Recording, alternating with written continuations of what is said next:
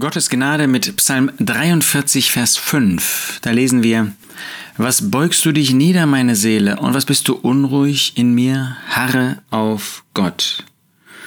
Ja, wahrscheinlich ist das ein äh, Psalm von den Söhnen Koras. Sie haben dieses Bewusstsein gehabt, dass Gott sie in Not gebracht hat, in Herausforderungen, und da beugte sich ihre Seele nieder. Vielleicht war auch eigene Schuld da vorhanden, vielleicht war eigene Not durch eigenes Versagen, und da beugten sie sich nieder. Aber da fragen sie sich, was beugst du dich nieder, meine Seele? Wie kommst du dazu, dich so niederzubeugen, so unruhig zu werden?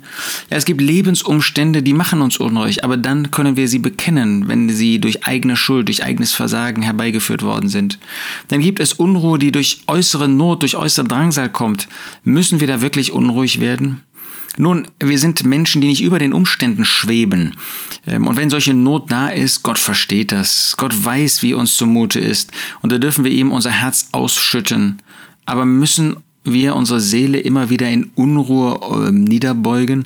Müssen wir umherschauen ähm, in Angst und in Sorgen? Wie soll es weitergehen? Haben wir nicht Gott auf unserer Seite, der uns hilft, der uns zur Seite steht?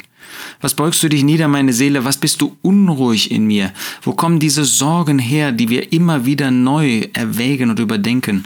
Nun, es gibt Situationen, da müssen wir uns Sorgen machen. Es gibt Situationen, da ist es normal, da wäre es unnormal, wenn man einfach so meint, naja, das kann mir ja nichts antun, ich stehe ja über den Umständen. Nein, das tun wir nicht. Keiner von uns steht über den Umständen. Insofern gibt es Sorge, aber müssen wir dadurch ängstlich sorgen? Müssen wir dadurch unruhig werden, statt unsere Herzen auf den Herrn zu richten? Statt darauf zu vertrauen, dass er gute Wege mit uns geht, selbst wenn es schwierig erscheint und wenn es sogar schwierig ist? Was beugst du dich nieder, meine Seele? Was bist du unruhig in mir? Das haben die Gläubigen des Alten Testaments erlebt und wir auch. Und wir dürfen doch uns ganz auf den Herrn stützen. Harre auf Gott, sagt er. Harre auf Gott, denn ich werde ihn noch preisen, der die Rettung meines Angesichts und mein Gott ist. Ja, wenn wir nach vorne schauen, dann werden wir sehen, dass wir, es sich lohnt, auf den Herrn zu harren, das heißt, auf ihn zu warten. Er wird uns Rettung geben. Wir werden die Rettung unseres Angesichts erkennen und erleben und dann werden wir ihn preisen.